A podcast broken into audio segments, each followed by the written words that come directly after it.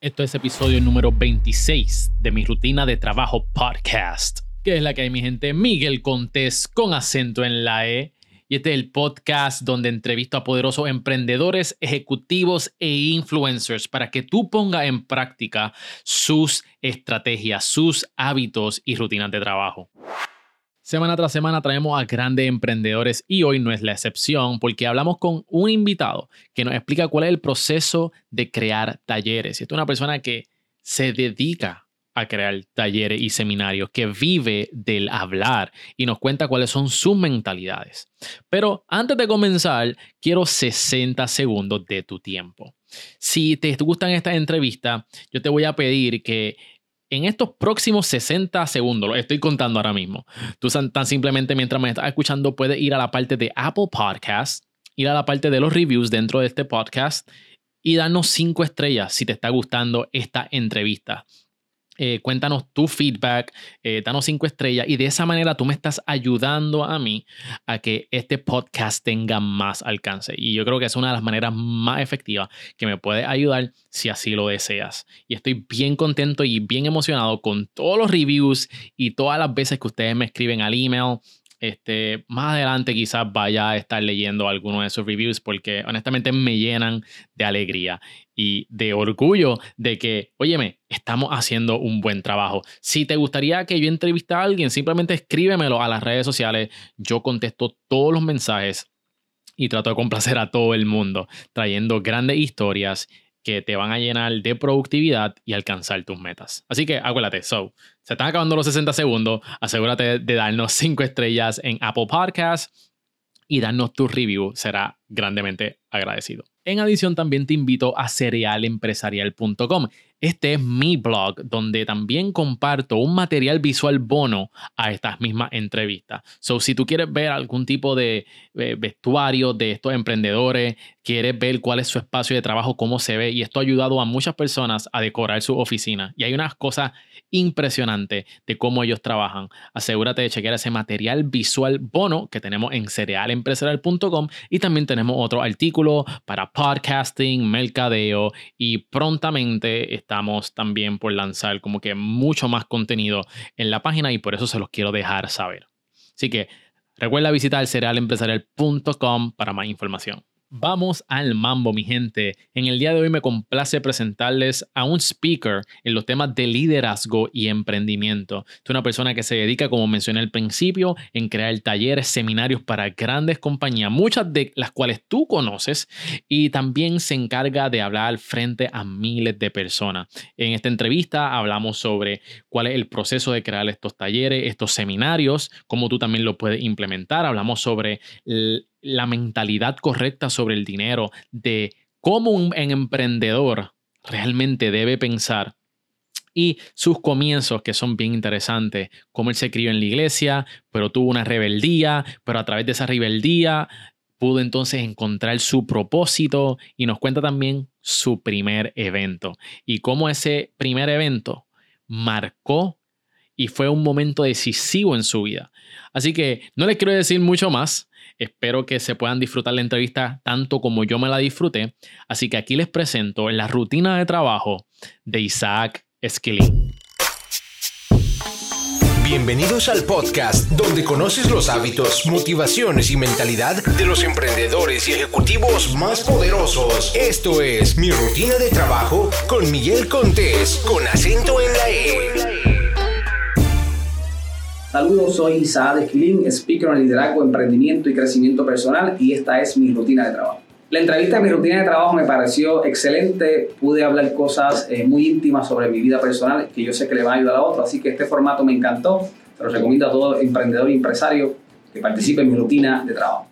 Bueno, mi gente, en el día de hoy tenemos una entrevista sumamente especial porque me encuentro con un speaker, alguien que puede darle aliento a tu vida y se enfoca en tres áreas, en lo que es emprendimiento, liderazgo y crecimiento personal. Por favor, Vamos a darle la bienvenida a Isaac Esquilín. ¿Cómo tú estás, brother? Muy bien. Un gusto estar aquí contigo, Miguel Contés, con acento en la E, en tu podcast. Mano, este, Isaac, nosotros hemos tenido muchas conversaciones. Bastante, bastante. Hemos hablado sobre el podcast. Isaac me ha dado muy buen feedback, me ha ayudado este, a hacer conexiones, me ha ayudado este, a desarrollar este podcast. Así que estoy sumamente agradecido de que estés aquí. El gusto es mío, ver que sigas emprendiendo y persistiendo en esto. Así que, Isaac, para la gente que no te conozca, antes de entrar en lo que son tus hábitos, porque este, yo encuentro que tú eres una persona sumamente fascinante, que, que, tiene mucho que dar. Pero antes que entremos en esa área, para las personas que no te conozcan, vamos a hablar un poquito sobre tus orígenes. Claro. ¿Cómo comenzó Isaac a ser un speaker? Y por favor, defínenos qué es un speaker. Buena pregunta. Quiero comenzar con los orígenes, porque yo creo que el, el contexto de cada persona es importante, porque eso es lo que da la historia. En mi caso, yo desde niño comencé a tener esa exposición de hablar en público. ¿Por qué? Porque yo me, eh, me crié, ¿verdad? crecí en el mundo eclesiástico, ¿verdad? cristiano. Y obviamente antes se daban las, las famosas escuelas bíblicas y, todo este tipo de, enseñanza en, la, en, las iglesias.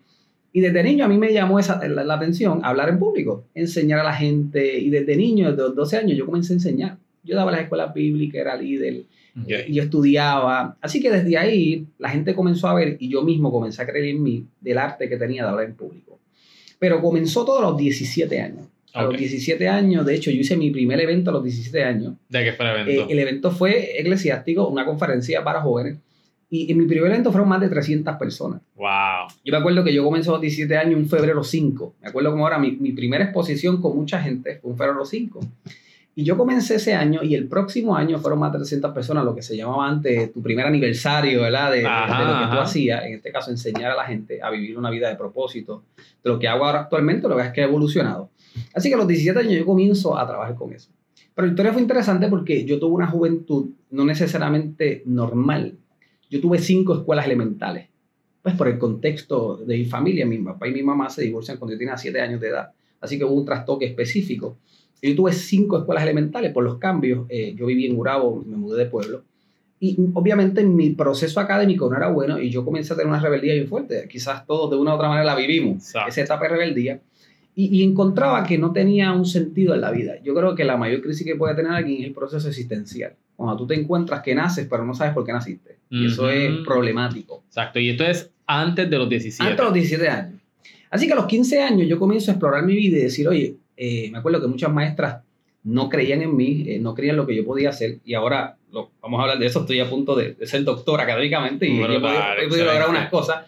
Eh, así que las maestras no creían y yo siempre enfoqué solamente en el deporte. La maestra dijo, enfócate en el deporte que no vas a poder hacer más nada que eso, más allá de eso. Así que yo a los 15 años decidí cambiar y tomar los hábitos que había tenido desde niño. Desde niño yo tenía hábitos de leer, de, de hacer muchas cosas que me ayudaban. Entonces yo comencé a practicar a los 15 años muchas cosas. Comenzaba a leer, comencé a hacer buenas relaciones, como, comencé a usar mis habilidades y destrezas con la gente. Y, la, y, la, y lo que te dijeron las maestras fue como que gasolina que te impulsó. Fue gasolina, pero siempre las palabras tienen impacto. Impregnan en ti, es como una semilla y evoluciona. Claro. Yo tuve que comenzar a cortar raíces. Yo tuve que abrir mi tierra, que, que es mi, mi, interior, y comenzar a sacar esas semillas, porque cada semilla que cae en tu mente evoluciona. Si tú no la desentierras y la sacas, va a evolucionar, va a crecer. Exacto. Así que yo tuve que sacar todo eso. De mis 15 a los 17 años yo tuve un proceso personal muy fuerte, bien fuerte. Mm. Tuve gente que me ayudó, coaches, gente que, que, que, día a día creyó en mí de mi juventud. Así que a los 17 yo comencé esta jornada de hablar en público. A los okay. 17 años y de los 17 años a los 23 años fue bien fuerte, ¿verdad? En mundo eclesiástico afuera, comencé a ir a muchas escuelas públicas superiores, a hablarle a jóvenes de liderazgo. Eh, emprendimiento siempre ha sido mi, mi visión. Yo siempre dije, por ejemplo, mi bachillerato es administración de empresas, igual mis maestrías en recursos humanos y gerencia, MBA. Así que yo siempre dije, quiero estudiar esto porque un día quiero ser mi propio jefe, un día quiero lograr tener mis propias empresas, un día quiero lo que hago a los 17 años. Y dije, cuando yo me paré en esa plataforma ese primer año, y yo vi que eso estaba lleno, más de 300 personas. Y, ¿Qué y, estaba pasando por tu mente cuando... No, yo cuando... dije, no, definitivo, propósito. Right. En ese momento dijiste, para esto yo para nací. esto yo nací. Y, y eso que acabas de decir es trascendental. Porque cuando tú te encuentras en un escenario específico y tú ves el resultado más allá de lo que tú hiciste, tú dices, esto tiene que ser que yo lo hago bien. Y más que eso, que es tu propósito. Exacto. Porque cuando tú intentas hacer algo que no es para ti, no está alineado a lo que tú eres en esencia, los resultados no van a ser muy buenos. Mm. Pero cuando llegas al punto específico, los resultados como que fluyen natural. Yeah. Así que yo dije, esto yo lo quiero hacer, y, aquí, y desarrollarlo. desarrollarlo alrededor del mundo. Y, y ahí comenzó todo. Fui a México, fui a Estados Unidos, a mi corta edad, fui a muchos lugares y comencé a exponerme en esa etapa. Pero lo interesante es que en mi vida tuvo un stop. ¿Cómo que, cómo no que un stop? Un pare, una pausa. Eh, entre otras, porque ya a los 23 a 25 años, mi vida evolucionó. Y, y mi vida tuvo que tomar un giro distinto. Y tuve que tomar otra pausa para desarrollarme, para entrar a un próximo nivel. La gente le llama las pausas de que, pues mira, ¿y sabes qué pasó? Tuvo dos años apagado de momento, de 23 a Está, 25 está- años. está escondido. Ajá, ¿qué, qué sucedió? La realidad es que siempre tú vas a tener etapas en tu vida que vas a tener que guardarte un momento en tu cuarto, evolucionar, arreglar otras cosas para ir a un próximo nivel. Muchos emprendedores no hacen eso. Mm. Muchos emprendedores siguen, siguen, siguen trabajando, trabajando y no se toman tiempos, espacios determinantes que los van a llevar a un próximo nivel. De hecho, muchos emprendedores dicen, oye, estoy en una etapa de mi vida que, que, no, que no paso de aquí, no, no crezco, no, no, no subo a ese próximo escalón y hago lo que hago, lo que hago y no subo. ¿Por qué? Porque hay momentos en nuestra vida que hay que tomar esas pausas reflexivas para nosotros poder llegar a un próximo nivel. Y eso pasó en mi vida. Y eso me ayudó de los 25 años, ahí evolucioné en otras áreas. Ahí entré en industria educativa, ahí crecí en el área profesional, ahí entré en el área corporate. Así que del área eclesiástica, el área de escuelas públicas, universidades, entré a un próximo nivel de tener un nombre o una credibilidad en área corporativa. Grandes empresas en Puerto Rico, universidades élites. Así que esa transición me ayudó, me ayudó a tener lo que tengo hoy, ¿verdad? Esa influencia offline, como, como yo le ¿Qué, digo. qué estás haciendo ahora mismo, Isaac Esquilín? ¿Cuáles son los resultados de ese proceso de los 17, de los 25? Hoy día, ¿cómo se, cómo se ven esos resultados? ¿Qué se, estás haciendo? se ven estables. ¿Por qué? Se ven claros y maduros. Una de las cosas que el emprendedor o la gente que quiere evolucionar en la vida no aprende es las etapas de maduración o crecimiento. Si tú emprendes y no llegas a un momento determinado que adquiere la suficiente madurez, ese emprendimiento no va a ser muy sostenible a largo plazo, porque no tienes la madurez. ¿Cómo Isaac se siente aquí? Maduro. Maduro para enfrentar y enfrentar cualquier cosa que suceda. Ya. Porque el emprendimiento no es color de rosa, el emprendimiento no es que tú haces un evento ahora y mañana haces un podcast. O sea, tú, tú- Miguel hace 100 podcasts, espérate, no se supone que en 100 podcasts yo sea millonario, no. A ti quizás sean 1000 para llegar, ¿verdad? Porque alguien puede hacer en dos millonarios y tal vez Miguel necesita hacer 1000 para ser millonario. Esperemos, esperemos que no sean mil, que sean Esperemos que menos. sean mil. Esperemos que Pero, sean menos, pero Eh, sí, por ahí Pero vamos. la etapa, la etapa de cada uno, la etapa de cada uno. Así que esto se requiere madurez. Y, y esa madurez la tengo hoy. ¿Qué he adquirido hoy? En ese tiempo de evolución, número uno, madurez. Número dos, relaciones, contacto. Porque en mi vida yo aprendí a valorar las amistades Mm. y aportarles a ellas. Y las relaciones me han llevado a tener lo que tengo hoy. Tú sabes que yo, si hay algo de que yo me arrepiento, porque yo no me arrepiento de, de- de nada, porque como con muchas personas yo le he preguntado aquí, ¿de qué te arrepientes? Claro. Y mucha gente me dice, no, no me arrepiento de nada porque de todas las cosas he aprendido. Sí, el aprendizaje. Yo tengo un, un pensamiento similar, Sí, yo- pero si yo tuviera que escoger algo de lo que yo realmente me arrepiento, es eso. Que cuando yo estuve en la universidad, cuando yo estuve en escuela, en la high, no desarrollé más amistades y, y no las aprecié quizás como Si no, se cultivaste. Exacto. Sí, ¿Me cultivar. entiendes? Entonces, si, algo me- si hay algo que me arrepiento, sería eso. De hecho, cultivar la amistad es bien interesante. Yo tengo un hábito bien interesante de que cada mes, a principios de cada mes, yo cojo mi celular y la gente que hace tiempo yo no hablo, en mis notas escribo un mensaje ¿verdad? que yo quiero personalizar para ellos y comienzo a enviar mensajes. Mm. Yo envío más de 100 mensajes siempre a principios de cada mes, gente que hace quizás dos meses no veo, no, no hablo con ellos, me lo encontré en un evento hace tiempo y, y no lo contacto, me lo encontré en un evento, un congreso afuera. Eso es Y- bueno. Y yo a principio de cada mes tomo mi tiempo, me siento, tal vez 20, 25 minutos me puedo echar, pero le envío mensajes a todo el mundo. Y tú ves el feedback, pues la gente ve que no fue una amistad simplemente pasajera, sino sí, que, oye, que, oye, Isaac, se acordó de se mí. acordó de mí, ¿verdad? Y lo personalizo. Y eso obviamente es mantenerlo, cultivar relaciones. Y eso me ha Mm. ayudado. Así que tengo hoy, pues mira, estoy a punto de terminar un doctorado, ya el año que viene, ¿verdad? unos creditajes académicos que son buenos. Tengo muchas certificaciones internacionales, trabajo con mucha gente a nivel de Latinoamérica. Eh, he tenido un alcance a nivel de emprendimiento eh, global a través de Nactus Puerto Rico, una corporación a nivel mundial. Así que una exposición o una credibilidad. Lo que los emprendedores no entienden hoy es que el personal branding no es tu foto bonita, tu cara bonita, tus buenas páginas. No. Eh, El personal branding va más allá. Construirlo me tomó a mí 13 años. Para que hoy la gente cuando consuma diga, yo consumo Isaac, no porque sea, y perdón la palabra, un payaso o una persona que habla, simplemente motiva, porque no me considero un motivador. Aunque motivo, me considero alguien que inspira a la gente a moverse. Yo creo que el coach, más que motivar y ser cheerleader, molesta a la gente, la Yeah. incomoda, la Exacto. provoca. Y yo quiero siempre provocar a la gente, aunque dos cosas. Sales del evento amándome o sales odiándome, no vamos. Sí, no, no, sí, y, y las conversaciones que hemos tenido definitivamente me ha hecho bien incómodo en algunas de las que hemos tenido. Y yo digo, Gracias por tu y sinceridad. yo le digo, ¿por qué, por qué yo soy amigo de, de Isaac? En serio. Sí. No, pero la pero, pero, me, pero me, me provoca tomar acción y a, y a ver las cosas de otro otros punto, ángulos. otro punto de vista, otro punto de vista, porque cuando yo te digo, mira, tengo esta idea, Isaac, Yo trato de que. entonces, verlo de otro- de eh, y rápido Isaac me dice, me, me, me, me tira una pregunta ahí que yo no me esperaba. y yo-. Ajá, y yo, eh, ok, espérate, pues déjame repensarlo. So, definitivamente eso está espectacular. Mi gente, Isaac ha trabajado con grandes compañías. Este, le exhorto a que escuchen este, su, eh, los en vivos de Isaac y lo pueden conseguir la- en las redes sociales y tiene excelente contenido. Así que Isaac, vamos entonces a ver cuál es tu rutina de trabajo y cuáles son tus hábitos que te han llevado. Ya nos mencionaste uno que lo de lo texti- textear a las personas, ¿verdad? Sí, eso es muy bueno. Eso- Cultivar relación. Cultivar relaciones eso está excelente. Así que lo primero que preguntamos aquí es ¿cuál es tu desayuno favorito? Pues mira, eh, me gusta desayunar. eh, prefiero invertir en cenas que desayuno, ¿verdad? Hay gente que le gusta ir a salir a restaurantes de desayuno. No tanto, prefiero la cena. Pero me gustan los pancakes, me gusta el huevo, revoltillo, me, me encanta. Sí, creo que esos dos siempre están Son en el, plato. el, el, el Eh, proteína, pancake siempre. Obviamente el café no puede faltar. Eh, yo creo que todo emprendedor, algo que tiene similitud es el café. Café, café, Café. El café nos une. El café yo creo que sí, yo creo que sí. ¿Y qué es lo primero que tú haces cuando te levantas? Pues mira, mi rutina ha cambiado. Mi rutina ha cambiado porque cuéntame. tengo una jefa o reina en la casa que se llama Estel Victoria. Mi niña tiene dos años y medio. Y el juego ha cambiado. Mm. Eh, eh, yo antes era, como tú bien mencionas, un bien búho. Bien búho. Tim- Timbúo. Bien búho. Todavía lo soy, pero obviamente tengo que guardar fuerzas por la mañana porque yo tengo que estar despierto a 5 y media, 6 de la mañana porque tengo una niña que vestir para la escuela. Mm. Eh, hay un proceso ahí. Así que antes quizás yo me tomaba el tiempo de, de- de abrir un libro en la mañana, de tomarme un tiempo particular. No, la mañana e- es de Esther Victoria. La, la mañana es de Esther Victoria. La así que manda, la que la que manda. manda. Así que prácticamente yo comienzo mi rutina de trabajo ya a las 8 estoy camino, pero a las 9 en adelante es que yo comienzo fuerte mi rutina de trabajo. Yo aprendí, antes yo me quedaba mucho despierto en la noche, una, dos, tres de la mañana, pero aprendí en muchos libros que leí de grandes emprendedores que eso es un gran error. ¿Por qué?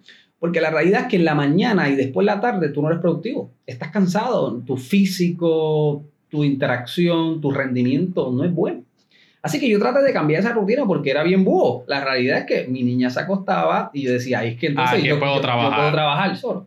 Pero la realidad es que después de la mañana en los networking iba a los eventos, estaba cansado, este, los ojos se me veían raros, era, era complicado. Obviamente uno va a tantos eventos, es complicado que la gente te vea raro.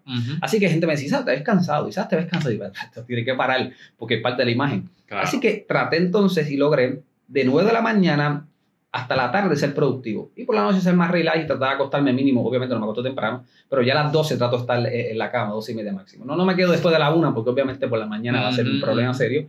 Y hasta el Victoria puede levantarse más temprano de lo que... ¿Y, ese ¿Y cómo cambiaste tu rutina para entonces ser, en vez de trabajar por las noches, trabajar desde las 9 hasta quizás, ¿verdad? Pues mira, hasta por la lo- tarde? ¿Qué, qué fue lo que los cambiaste? deadlines, los deadlines. Eh, Yo, yo aprendí a tener deadline, aprendí a tener una agenda clara de cosas que tengo que sacar y aprendí a hacer prioridades, priorizar. Mm, A veces no priorizamos o no le damos peso a la prioridad. Eh, hay algo que se llama tareas hormigas. Las tareas hormigas es como un hormiguero, se acumula, se acumula, se acumula y obviamente eso te da estrés. Yo le llamo las Exacto. tareas hormigas. Así que esas tareas hormigas yo comencé a echarlas para el lado y comencé a darle prioridad a cosas importantes, relevantes, que me producían constantemente. Desarrollo de eventos, desarrollo de creatividad innovación, que eso constantemente lo hago. Crear cosas nuevas, que eso me parece que me describe bastante, estar creando siempre y construyendo. Así que yo comencé a, por las mañanas con la gente en colaboración, a hacer networking y a comenzar a trabajar cosas en conjunto con gente. Así que obviamente por las noches tú no puedes trabajar con gente. Por las Eso noches es tu parte personal. Así que lo que hago es que en las mañanas y mi día a diario es trabajar con gente. Yo cada proyecto que hago, cualquier cosa, estoy con gente conectado. Fulano, voy a hacer este proyecto contigo, vamos a trabajarlo. Vamos a hacer este evento contigo. Siempre tengo gente para crear cosas. Eso es un elemento que la gente no ha aprendido. Cuando tú construyas o creas algo, tienes que tener gente que construya contigo. No puedes construirlo solo porque es muy complicado. Siempre es mejor tener un partner que te ayude a construirlo. definitivo. Y, Y, yo, es más yo he aprendido, yo, yo he aprendido eso a, a la mala, brother. Eh. Porque yo antes me quería echar todo el trabajo encima. Y entonces uno está no, agotado. no, Cuando uno tiene a alguien con quien pueda colaborar, Sí, alguien que pueda compartir ideas, este, las cosas fluyen Sí, más, sí, mejor. la- las cosas fluyen Es un mejor. esfuerzo. So, háblame un poquito más o menos eh, durante el día, qué es lo que haces durante Pues el mira, día. interesante porque yo soy un emprendedor paralelo. Yo le llamo emprendedor paralelo Ok. porque yo trabajo para el sistema Gemen de la Universidad del Turao. Yo soy allí el director de la gestión de formación docente. O sea, yo me encargo de que todos los profesores aprendan a enseñar bien.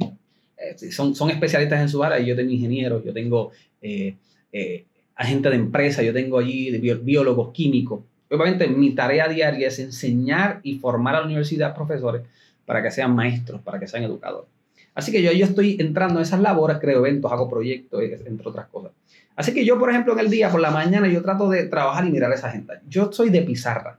Eh, en mi oficina yo tengo una pizarra ¿Sí? De, No, de no. esta blanca. blanca, grande. O sea, Ujú. mi pizarra no puede fallar porque yo no soy de mucha nota. Por ejemplo, tú me, tú vas, yo voy a un evento y tú me dices, Isa no está tomando nota. ¿Y qué- no, y qué Isa no lleva libreta. Mm. Yo lo que hago es, si llevo una libreta, dibujo. Eh, hago eh, mapas, hago conceptos, organigramas. No, no soy de los que escribo. Visual. ¿Quiere, quiere Soy- ver algo soy visual? y soy bastante auditivo. La escucho y Mm. retengo.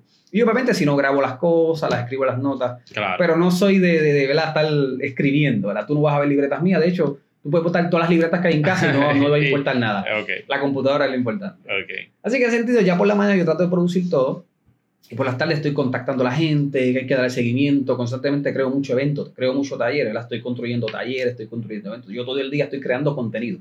Así que todo el día prácticamente yo estoy leyendo todo el día y construyendo contenido, ¿verdad? PPT, presentaciones, buscando contenido en YouTube, porque lo que hago todo el día es crear contenido para que los profesores tengan sus cursos, tengan sus adecuaciones continuas al día y obviamente los eventos que hago al año, que son bastantes. Así que todo el día yo estoy haciendo contenido. Eso, eso es algo que estábamos hablando antes de la entrevista, que, que tú me dices, ah, este, Miguel, tú haces muchos stories y me gustaría hacer más stories. Y yo, sí, pero por, por el contrario, a mí me gustaría hacer más contenido sí, como sí, tú sí, haces, sí, que sí. tienes en tu timeline, en tu Facebook. So, Sí, este, sí, sí. vamos a ver qué hacemos, a ver si nos ayudamos Sí, ahí a, un a la poco. inversa, a la inversa. ¿Cómo, al final del día, cómo tú defines un día productivo? Pues mira, un día productivo es cuando yo logro un intercambio. ¿verdad? Yo, yo di algo a alguien, o, en días pasados, porque tú ese día fue productivo por lo que tú hiciste anterior. A veces la gente cree que el día productivo es lo que tú hiciste en el momento, ¿no? Tal vez fue algo que hiciste hace una semana y ese día llegaste la recompensa, la llegó la recompensa. Así que para mí un día productivo es simple esto. Yo lograr los enlaces correspondientes, tener los contactos correspondientes y yo tener ese ro- rompecabezas claro. Yo le llamo a la vida a los proyectos un rompecabezas. Yo hago mucho eh, gerencia de proyectos. Así que ese rompecabezas siempre las piezas claves estén. Y si yo puedo, un rompecabezas que me hacía falta, pegarlo, pues para mí fue un día productivo. Así que yo trato de cada rompecabezas de ese proyecto, lograr siempre colocar una, una pieza clave. Y si yo coloco una pieza, para mí fue completo, ¿verdad? Es una transacción. Por eso que la planificación para mí es, es vital. Clave. Es vital, así que yo le llamo las piezas y yo trato de día a día qué pieza me falta para colocar. Tal vez un correo electrónico que me conteste. Tal vez una persona que le escribimos afuera, queremos hacer un evento con él y me contestó. Tal vez es un networking que me encontré en un café con una persona, eh, la, misma universidad o en el día, y tomó un café con él y mira, intercambiamos algo y vamos a hacer algo en el futuro. Eh, yo, yo- hago que siempre hay una transacción con una persona. La- yo creo en same people person. Yo creo que siempre tiene que haber una transacción con una persona. No creo que un día productivo necesariamente es sacar cosas. Porque para mí sacar cosas es tareas. Para mí son tareas. Para mí es el diario vivir. Para mí sacar una tarea, pues para mí no es un día productivo. Para mí es parte de lo que tú tienes que hacer a diario. Así que para mí un día productivo es distinto. Es yo tener un intercambio, yo lograr algo con alguien y lo veo más así, más Me- que sacar tareas. Me pareció interesante lo que dijiste sobre que mucha gente piensa que un día productivo es lo que hice hoy. Sí, no, no. Pero también tiene que ver mucho con lo que hiciste Sí, los días sí, anteriores, sí, porque dado lo que tú hiciste en tus esfuerzos pasados, se están viendo resultados más Así adelante. es, So, súper eh, interesante. Ok, so nosotros somos jefes, ¿verdad? De, de nuestro Claro. tiempo. Claro. Este, y eso tiene muchas ventajas, pero también tiene ciertos retos que tenemos que conquistar. Claro. Uno de esos retos son las distracciones. Sí. sí, ¿Cómo sí. tú las combates? Pues mira, eh, volvemos al punto. Las distracciones siempre van a estar ahí. Hay distracciones que son malas. Eh, por ejemplo, yo tengo una distracción, es siempre estar en YouTube. Viendo videos, escuchando Y podcast. eso, y eso, y eso es peligroso porque es después- peligroso. Porque de momento tú ves a tu mano derecha, tú ves como Es que un video de, con un título súper interesante y dices, ajá. "Espera, déjame verlo, ¡pap! y te fuiste. te Es fuiste. peligroso, pero por mi naturaleza de trabajo, Ujú. que yo estoy siempre creando contenido, construyendo cosas, haciendo proyectos, para mí es beneficioso esa distracción. ¿Por qué? Porque me añade creatividad. Yo tengo que estar con cosas mierdas. Yo no soy un tipo, una persona que trabaja como que este enfoque. Ahí la tarea. No, no, no. Yo tengo que tener un video sonando, alguna música. Tengo que tener algo alrededor que para otros puede ser una distracción total. Pero a mí eso me ayuda porque me añade productividad, depende de la tarea que vaya a hacer. Las distracciones siempre van a estar ahí. Yo creo que mientras tú tengas tu enfoque o tu objetivo diario, estas son mis dos cositas diarias. Mis tres cositas que si yo las cumplo, las lograré. No me presiono. O sea, Las distracciones pueden estar ahí. No importa las distracciones. Es que cumple el objetivo. O sea, las distracciones siempre van a estar. Así que yo huí las distracciones, yo no peleo con ellas. Yo lo que me enfoco, sí, es en cumplir con mi objetivo. Obviamente que, lo, que las distracciones no hagan que yo no cumpla esos dos, tres objetivos. Y no creo, una persona emprendedora siempre va We Don't Talk, We Act siempre está dirigido a la acción. Así que tratamos de hablar menos y hacer más.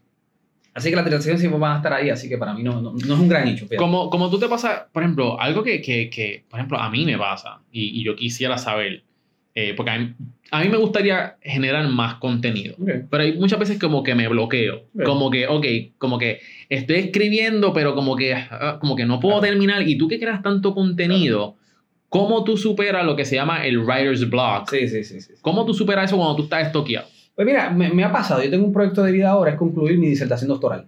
Eh, y es un proyecto serio. Sí. académico, que tú tienes que construir más de 100 páginas y leer eh, ¿verdad? una cantidad de artículos serios. Así que ese proyecto me ha dado a mí entender y aprender unas cosas serias. Porque tú tienes un deadline, tú tienes que entregar unas cosas, ¿verdad? Tú tienes que cumplir y defender unas cosas particulares académicas. Así que en momentos dados no tengo ganas de escribir nada. ¿verdad? Yo tengo un tema de disertación que es sobre la competencia docente, ¿verdad? lo que requiere un profesor para ser excelente. Pero donde yo le veo mucha pasión en el escribir no cansarme, número uno, es a tener contenido. Y te explico. Yo siempre estoy leyendo diario. Si tú me preguntas un hábito de lectura, es a cada hora. Yo a cada hora estoy leyendo, sea artículos, paper, siempre estoy leyendo, siempre. Y eso me ayuda a la hora de sentarme a escribir. Tengo mucho contenido. Mm. O sea, yo lo que hago es que no leo por leer. Por ejemplo, cuando yo un libro, mucha gente dice, yo leo 5 o 10 libros mensuales. Cool. De los 10, 5 libros mensuales, no se te va a quedar casi nada, ¿sabes? Una experiencia específica no se te va a quedar casi nada. ¿Qué yo hago? Yo leo uno o dos libros máximo mensual. ¿Por qué? Porque cada libro que yo leo, yo lo convierto en un curso. Mm. Capítulo a capítulo, yo lo paso en un PowerPoint. Ese es mi hábito para leer un libro. Yo cuando compro un libro, yo lo convierto en un curso. Brutal. ¿Por qué? Porque eso- Excelente, eso, me excelente. va a ayudar a tener un contenido.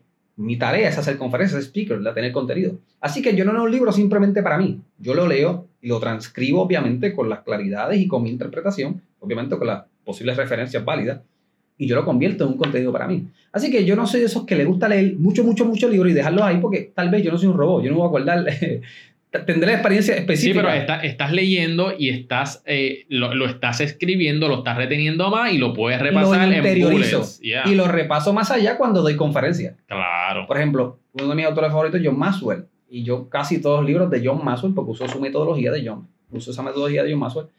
Todo, casi todos los libros de yo lo tengo transcribido en presentación y vendo su contenido. Así que no nada más lo leo, lo transcribo, lo estoy enseñando. Ujú. Así que uno comienza a vivir el libro. Y uno se convierte en una persona que testifica lo que el libro te enseñó. Así Excelente. que lo, lo- lo veo así, ¿no? no me gusta. Eso sí, leo diario, paper, artículos diarios, siempre estoy buscando, pero de libros trato de ser uno o dos mensuales porque no, no lo es por leerlo. ¿Cuáles son los últimos libros que estás leyendo ahora mismo? Pues mira, eh, me enfoqué en un libro que se llama GRIP.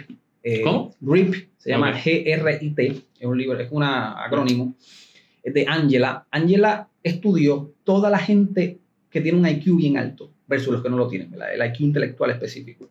Y ella entendió que la gente que tenía un IQ bien alto no necesariamente tenía éxito, sino era las personas que accionaban más. De hecho, ella dice una frase que a mí me mató. Los millonarios del mundo no son los inteligentes. Mm. Y a mí, Angela, a mí me destruyó la vida.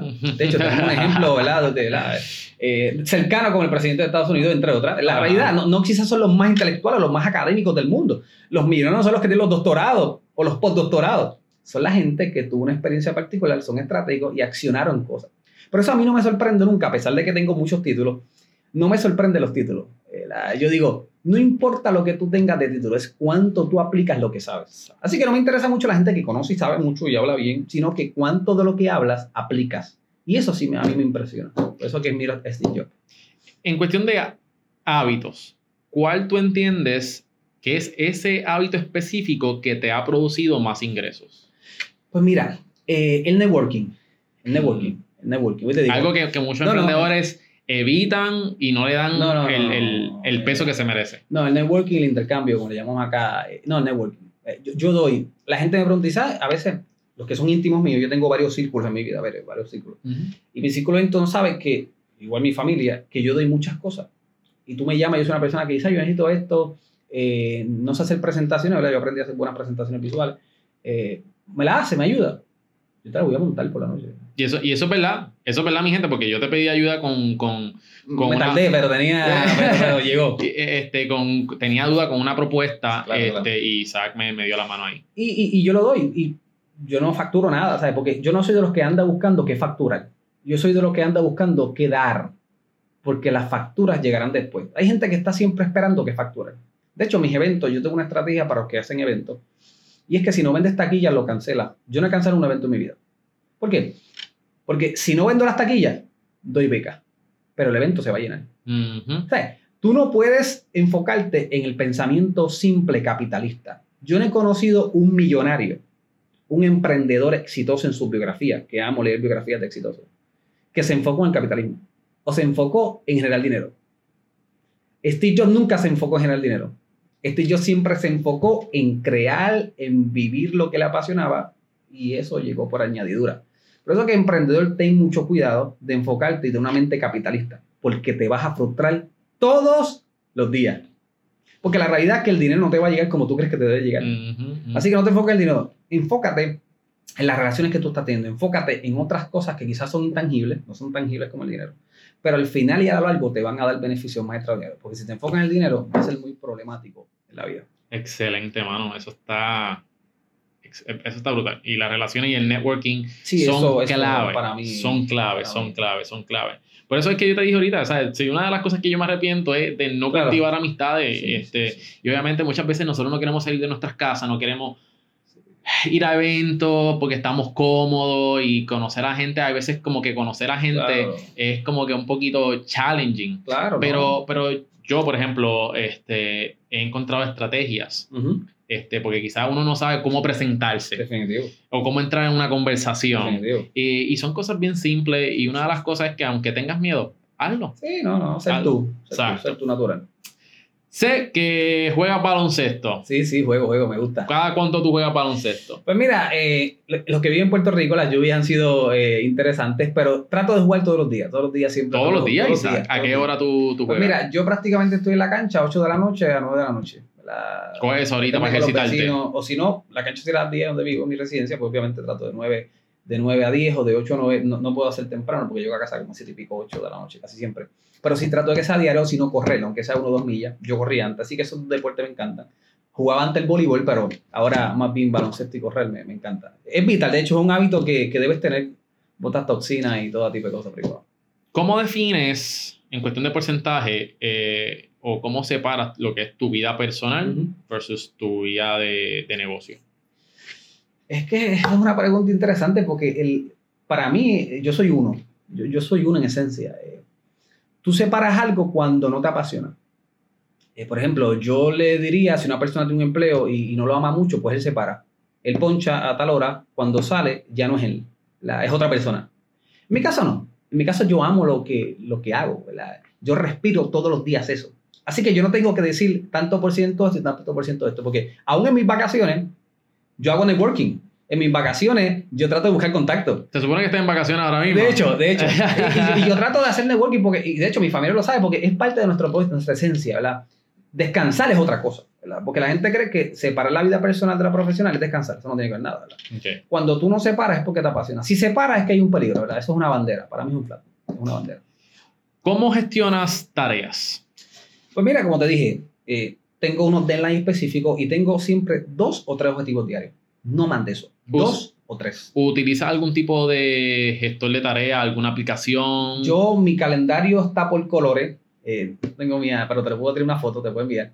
Eh, mi calendario está por colores, ¿verdad? específico, cada hora. En papel. Eh, no, no, digital. Ok. No, no, digital. ¿Qué, no qué- soy nada qué- de papel. qué estás utilizando? Uso Outlook, ah, uso Outlook Ok. y uso Google, obviamente el calendario de Google. Y siempre, obviamente, tengo varios calendarios. Obviamente, porque tengo la Universidad de Tuareg, tengo el mío, tengo, tengo varios calendarios. Así que están, están todos fusionados, pero están por colores específicos. Me gusta. Pero más que todo, me enfoco en mis tareas diarias, dos o tres metas o entregables. lo que se llama gerencia de proyectos entregables. Cosas que al final no es que yo haga una tarea, porque para mí productiva no es una tarea, eso, es, eso es contenido. No, no, no. Para mí es que hubo una transacción.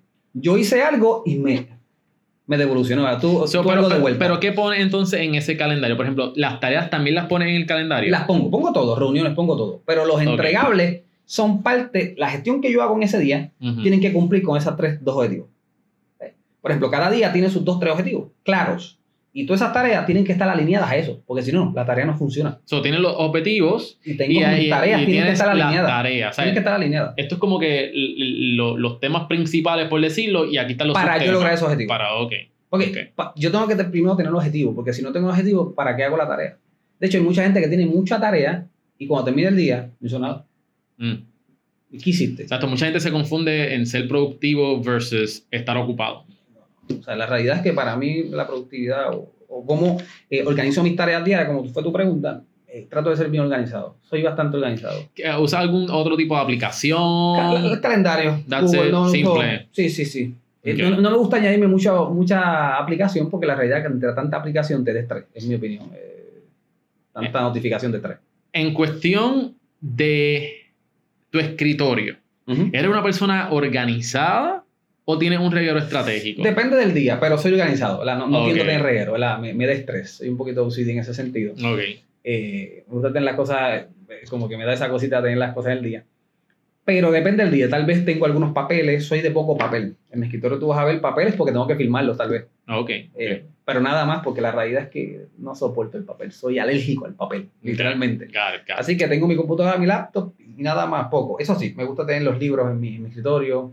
A veces random cojo un libro, lo abro, veo una frase, me da creatividad. Y Eh, boom, y suelta ahí. suelto y me, me gusta. En Pero no, Facebook no- e Instagram. sí, pero no tengo tanto reguero, soy bastante organizado. ¿Qué intereses o gusto, si la gente lo supiera, se sorprenderían de ti? Interesante. Eh, son simples, ahí soy un hombre pragmático, soy bastante pragmático. Eh, el deporte es, es típico, no es algo extraordinario.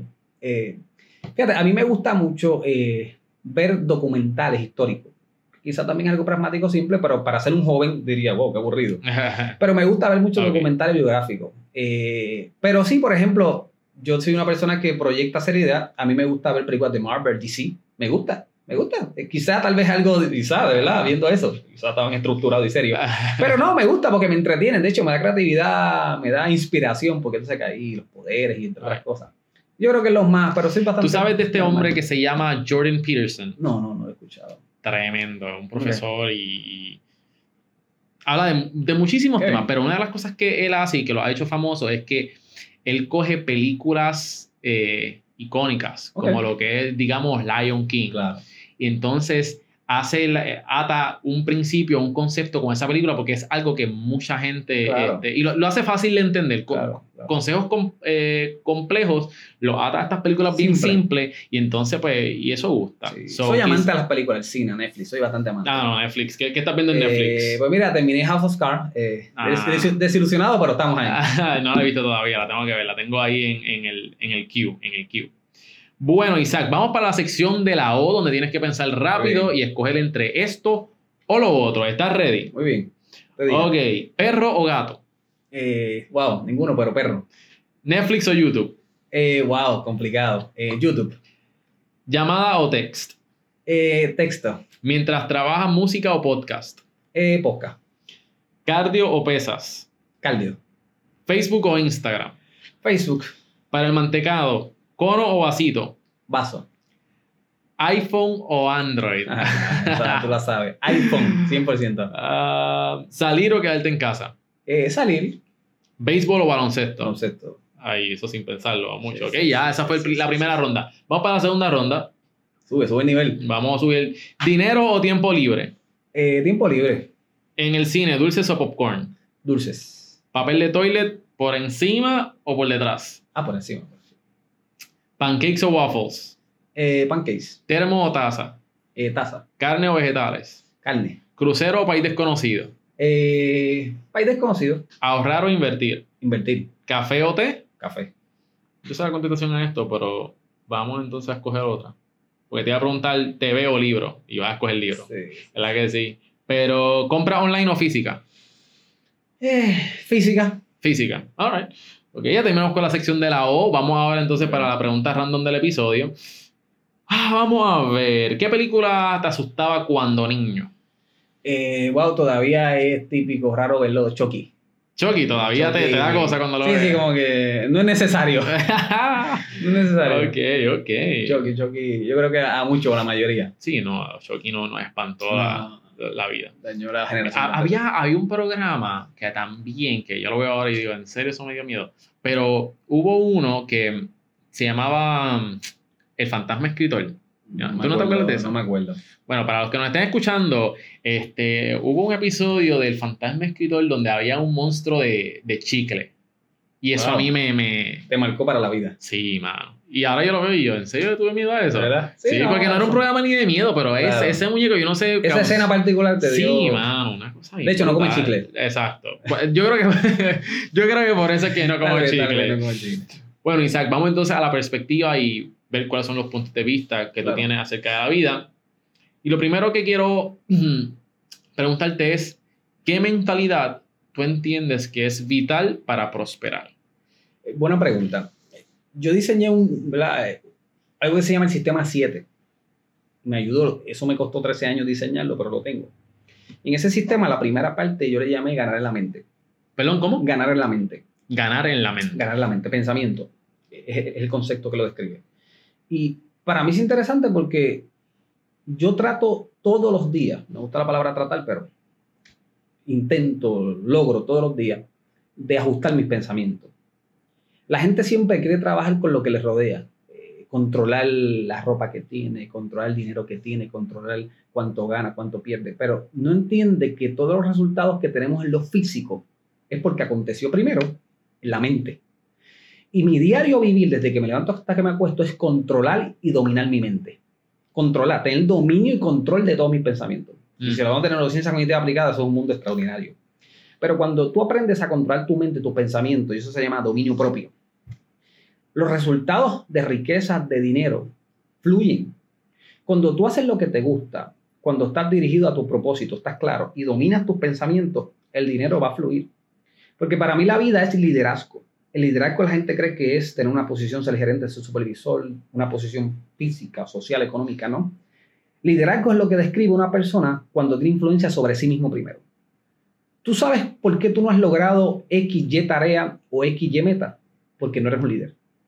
Porque mientras tu liderazgo aumente, todo lo vas a lograr. La gente cree que necesita un grado académico para lograr algo.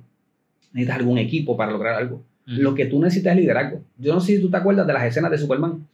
Aquella persona que cae del edificio y está cayendo y está cayendo y está cayendo. Y de momento entra la, música y ¡pum! Llegó Superman. Pues el Superman de tu vida se llama tu liderazgo personal. El liderazgo personal siempre es el que te va a salvar. Por eso es que yo le digo a la gente, mientras más alto sea el nivel de tu liderazgo, mayor eficiencia tú vas a tener. En todo. No son ni tus hábitos. La gente cree que son hábitos. Sí, los hábitos aportan a tus acciones. Pero lo que aporta y es la raíz o el fundamento de todo es tu liderazgo. ¿Cuánto tú te lideras a ti mismo? ¿Cuántas cosas tú sabes que no deberías hacer? Ah, tacho. Pero las haces. Exacto. pues es falta de liderazgo. Así que el liderazgo y es una perspectiva de vida para mí fundamental. Por eso que mis tres tópicos y el principal y el fundamento de ellos es liderazgo. Y es uno de los tópicos que más influencia tengo. Porque el liderazgo es la capacidad que tú tienes de tener influencia sobre ti primero. Y esa influencia que tú tienes sobre ti la transmites a otros. Y el liderazgo es bien importante. Por eso que todo te va a llegar conforme a cómo está tu liderazgo. Por eso que el liderazgo no es algo que, pues, es, es de tu personalidad. El extrovertido es líder, como antes. El que es bonito es líder. ¿verdad? Tal vez tú y yo no estuviéramos en la lista. Exacto. Eh, pero la realidad que, que, que no, que no. Así que el liderazgo, yo le digo o le recomiendo a la gente que nos escucha, tienes que desarrollarlo a diario. Esto no es algo que llega, esto es algo que tienes que educarte, que tienes que estructurarte, que tienes que trabajarlo, que tienes que leer. Y mientras más aumentes tu liderazgo, todo en la vida, productividad, prosperidad, riqueza te va a llegar. Yo creo en la abundancia. Ah, yo no quiero un BMW un Mercedes. ¿Y por qué? No, porque daña a la gente. No, es que ya tú estabas dañado. Exacto. O sea, nadie te dañó. el dinero expone quién verdaderamente tú eres. Totalmente. Así que la gente le tiene miedo al símbolo de dinero.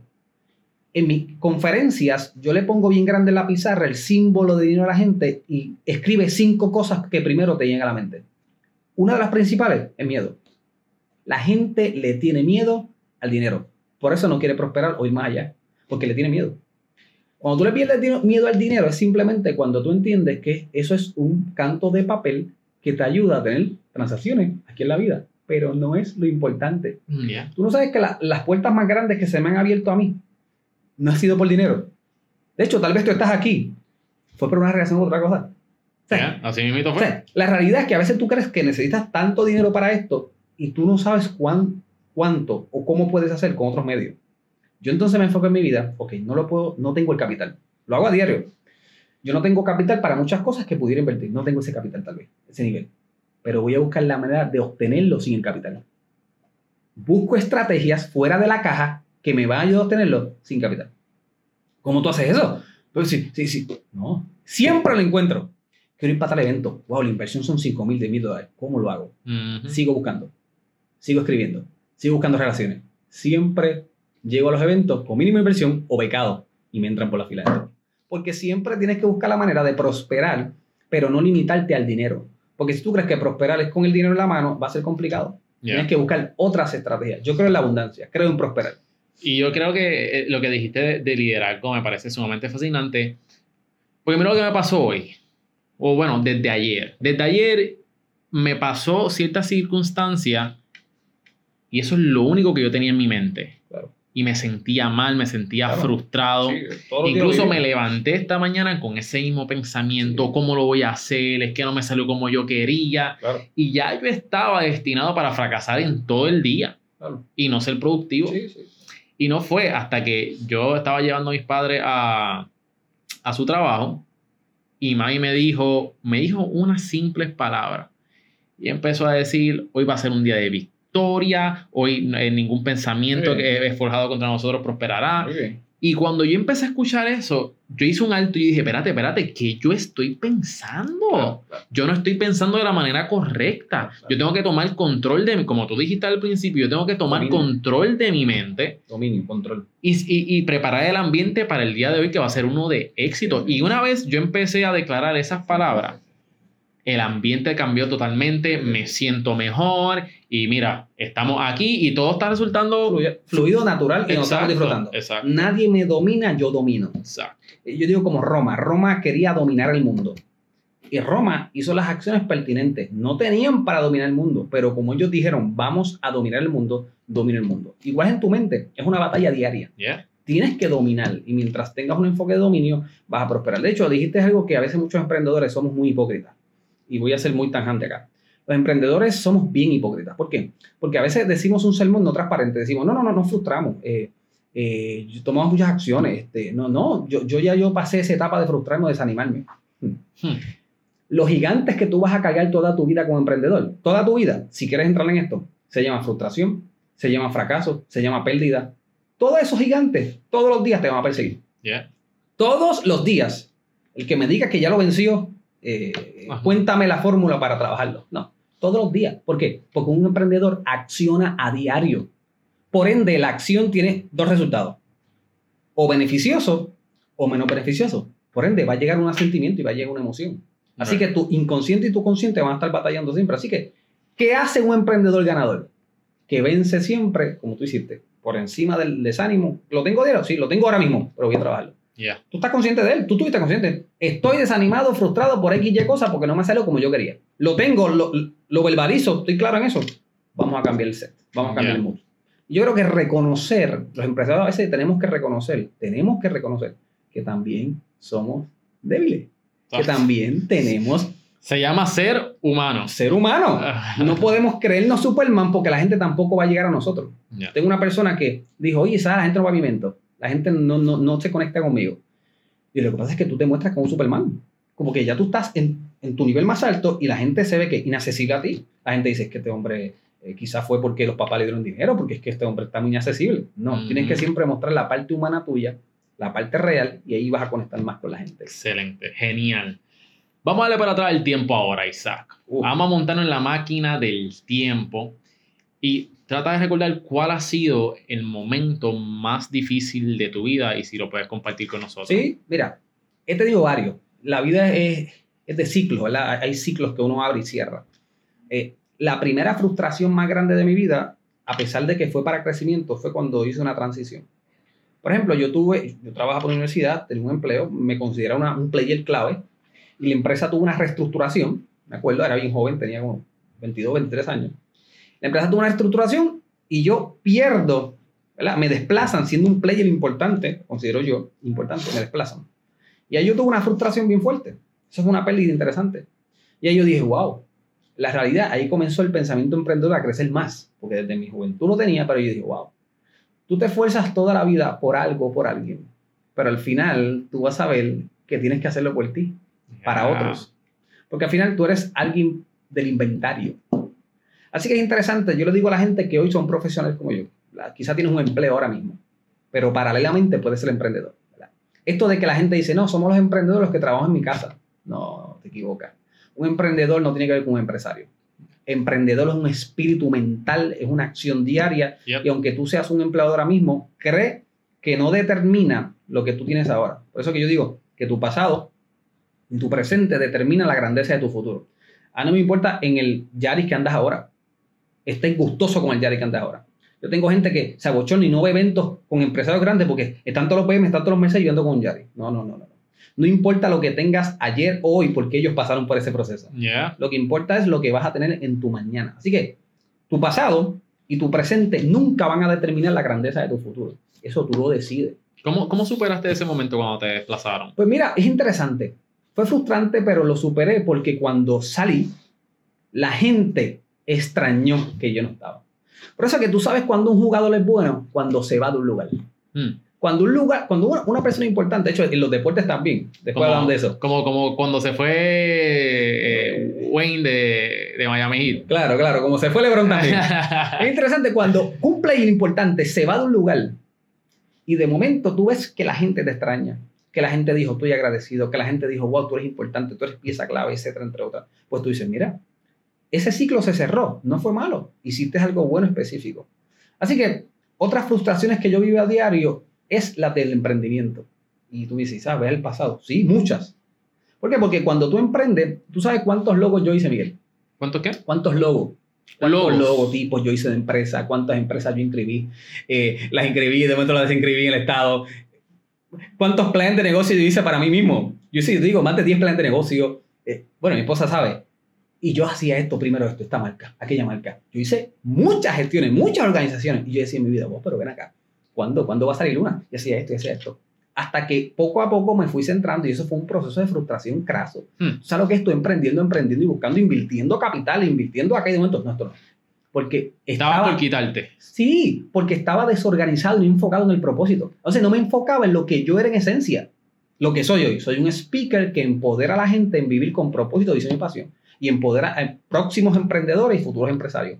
Así que cuando yo me enfoqué, ¿y quién es mi marca? No es ningún nombre. Isaac Skilling es la marca. Yo soy el que ayuda a la gente a transformarse. Ujú. Entonces ahí surgió todo. Por eso que el enfoque y ese proceso de explorar tu propia vida es bien importante. Porque si no vas a estar creando, creando, creando cosas, entonces vas a darte mucho cantazo. Y eso fue fuerte para mí. Hasta que ya hace unos años me encontré conmigo mismo y ya estoy, como que dije, maduro, claro de lo que viene en un futuro. Excelente. ¿Tienes mentores? Tengo mentores. ¿Quiénes son? La mayor inversión. Por ejemplo, tengo muchos. Puedo mencionar sus nombres. Lola Al- Iglesia, Víctor Monte. Tengo muchos eh, mentores alrededor. De un nivel más alto, de un nivel menor y de diferentes categorías. ¿Verdad? Porque yo creo que tú tienes que tener mentores en todas las categorías o gestiones que tú tienes en la vida. Hay gente que tiene mentores más que, por ejemplo, de vida, coach. ¿No? Tú tienes que tener también mentores empresarios, eh, mentores de matrimonio, eh, mentores de amistades. Tienes que tener diferentes niveles de mentores. Yo creo mucho en los mentores. De hecho, tú tienes que invertir en mentores. La mayor inversión que tú puedes hacer de capital es invertir en un mentor. Tú sabes, lo que tú pagas esa hora de ese mentor, ese tiempo semanal. Tú sabes, el retorno de inversión que tú tienes, para mí ha sido extraordinario. Los contactos, porque confían en ti, te empoderan, te ayudan. Así que la mayor inversión, si tú no tienes un mentor, tienes un coach, yo te recomiendo que inviertas en un mentor y cultives esa, esa relación. Vamos a darle para atrás a la máquina del tiempo nuevamente y Hmm. puedes mencionarnos un momento definitivo en tu vida donde estuviste ante mano izquierda, mano derecha, por donde cojo, pero el camino que escogiste te ha traído hasta aquí. Claro, claro. ¿Puedes recordar algún momento así? Pues mira, sí, eh, me acuerdo, como te dije, todo sucedió a esos 17 años. Esos 17 años para mí marcaron la persistencia que tengo hoy. Lo que pasó en esos 17 años y ese evento que te dije que fue extraordinario, que fueron más de 300 personas, guaguas se tuvieron que ir porque no cabían en el lugar. Wow. En ese tiempo era mi novia, ahora es mi esposa. Y ella después me cuenta, de hecho, eso hablamos hace poco, estos días, hablando cosas pasadas, dándole vuelta y atrás el tiempo. Y dije, oye, Ivy, fue cierto que, valídamelo tú, Isaac, guaguas se fueron, porque no cabía la gente. Entonces, eso esa memoria permanece en mí, esa memoria me sostiene. Porque las memorias importantes te tienen que sostener, no las memorias del fracaso. Yo no me acuerdo de los eventos que yo hice, y yo tuve eventos, que yo me senté, Miguel, y fueron dos personas. Una persona. He tenido eventos así. Y digo, ¿pero qué pasó aquí? Cualquier persona se frustra, patalea. Yo aprendí algo. Yo doy una conferencia, como le he dado, sea a mil personas, bien. Y a una persona igual se la doy. Igual. Como si fueran las mil personas. Y siempre me ha funcionado. Pero sí, en los 17 años marcó mi vida. Eh, fue un antes y un después. Y eso me ha sostenido hasta ahora. Me acuerdo todavía ese evento, yo en esa tarima, eh, y yo mirando, porque el evento tenía como un mezanín, ¿verdad? Tenía como que un teatro arriba, y yo viendo todo eso lleno, y dice, yo ni conocía más de la mitad, yo no conocía a nadie. ¿Y por qué tú llegaste allí? No, me dijeron que cuando tú hablas, este, tú traes, cambio, o algo cambia la mente. Es muy importante que cuando tú eres bueno, la gente habla. Alguien se lo contó. Porque la mitad no la conocía. No nada más eso. Mira qué interesante. La gente se terminó el evento y comenzó a darme inversiones en dinero. No, porque yo quiero que tú hagas el, otro próximo evento. Cuando terminamos el evento, mi esposa dice, ah, este, mira, mira, todo ese dinero que vamos a hacer. Y yo, ¿qué dinero? No, no, porque la gente pegó a estar agradecido a entregar dinero eh, para, para, que tú hagas próximos eventos para los de ellos. Y yo, ¿dinero? Sí, dinero, sabes qué vamos a hacer con todo ese dinero. Y cuando fuimos a la oficina, había miles de dólares en dinero pues lo usamos para reinvertir en eventos y la, obviamente aportar. Pero para que tú veas que cuando tú tocas la vida de alguien, todo se mueve. Así que yo no me enfocaba en cuánto necesitaba. Ay, necesito, este evento se me va a ir 10 mil dólares. Hoy en día, yo hago eventos grandes, académicos, yo traigo gente internacional. Yo no pienso en cuánto se me va a ir. Yo digo, ¿cuántos son 10 mil? Tranquilo, buscamos. Porque la realidad es que me enfoco en el producto, en el resultado final. Quiero hacer algo, Isaac. Por favor, mira la cámara y a aquellos que nos están viendo y los que nos están escuchando también, ¿qué consejos tú le darías a alguien que quiere ser speaker, que quiera comenzar? Mira, lo primero es que te eduques. Que te eduques. Yo creo que cuando tú hablas o tienes la responsabilidad de hablar o transmitirle a otro, tienes que educarte. Lo primero que te digo, edúcate y trata de imitar a la gente buena que has tenido o has escuchado a tu alrededor. Lo primero es educar. Número dos, una vez que te eduques, encuentra tu nicho. Encuentra qué específico o qué área, por ejemplo, qué tema, qué categoría, qué interés realmente tú dominas y das testimonio de ella. Y número tres, toma acción. Comienza a hacer Facebook Live, comienza a hacer conexiones, comienza a hacer eventos, ¿verdad? Procura compartir el conocimiento que tú tienes a otros. Así que número uno, tienes que encontrarte a ti mismo. Número dos, encontrar ese nicho claro, esa categoría. Y número tres, accionar. Yo creo que es lo más simple que pudieras hacer. Gracias por compartir eso. Y por último, ¿cuál es tu por qué? ¿Qué es la razón? ¿Cuál es el motor que te mueva a levantarte todas las mañanas y dar lo mejor? Que otras, que otras personas logren ese sueño. Y con esto te dejo. Si tú me dices que tu sueño se puede cumplir de aquí a 5, 10, 15 años, eso no es un sueño, eso es una meta. Los sueños se logran más allá de tu muerte, porque deja un legado. La gente siempre ha creído, yo tengo un sueño, eh, eh, tener un viaje a Europa, no es una meta. Yo tengo un sueño, llenar un evento de 5.000 personas, eso es una meta. Ah, yo tengo un sueño, de tener 5 compañías, eso es una meta. Un sueño es aquello que está a lo largo de la vida y cuando tú mueres, dejaste un sueño. Martin Luther King, su mejor sermón. Yo tengo un sueño. Celebró más allá de su muerte y todavía su legado existe hoy. Por eso con un sueño no te frustres, esas son metas. El sueño no lo vas a lograr ni en 5 años, ni en 10 años, Miguel, no lo vas a lograr. Ni en 15, ni en 20. Cuando tú mueras, más allá de tu muerte y esté el legado, cumpliste tu sueño. Por eso que los sueños son una diferenciación de las metas. Ten metas, cúmplelas, te va a frustrar. Pero el sueño va más allá. Por eso que mi sueño, mi por qué, es que una vez yo muera, yo pueda dejar un legado, no, no es una herencia, un legado. ¿De qué? De contenido. De que la gente se puede. De que él mira dónde salió, mira el contexto que tuvo y se pudo lograr. Y que todo es posible mientras uno sigue, sigue, sigue. Por eso que yo, la gente me dice, Isa, este año lograste tanto. No, es que mi meta son de aquí a 20 años mi meta es de aquí, mi meta, estoy tranquilo, me quedan 20 años todavía, así que no me desespero. Pero yo sé que haciendo lo que hago todos los días, de aquí a 20 años, lo va a lograr. Te voy a contar una historia. Excelente. Isaac, gracias por estar aquí. Me gracias a ti, Miguel. Esta entrevista. Aprovecha este tiempo porque estoy de buena, mano. Así que promocionate ahí, tírate la pauta ahí donde te pueden conseguir Sí, las no, personas. Realmente las redes sociales, muy sencillo. Isaac Esquilín Speaker en Facebook, en Instagram, Isaac Esquilín, en LinkedIn, una red profesional, me encuentran bastante activo ahí también en la parte profesional. En todas las redes, Twitter, Isaac Esquilín. También pueden buscar en YouTube Isaac Esquilín, que estamos ahí trabajando con ese canal para promoverlo bastante más alto. Así que nos puede buscar en todas las redes sociales, conecte conmigo, escríbame y nos ayudamos mutuamente. Excelente, excelente. Muchas gracias, Gracias a eh, Isaac. Bueno, también le quiero dar las gracias a Webneticos por permitirnos este espacio espectacular aquí. Si eres un content creator, hace webinars, podcasts, video y necesitas un lugar cool para trabajar, ven acá porque esta gente está brutal. Ellos te proveen un espacio súper moderno con internet de primera y también te proveen todo el equipo, cámaras, luces, micrófonos, técnicos, para que tú solamente lo que tengas que hacer es llegar y grabar tu contenido y proveer valor. Así que gracias nuevamente a los estudios de Webnético y para más información pueden visitar webneticos.com. Será hasta la próxima. Mi nombre es Miguel Contés con acento en live. Chao.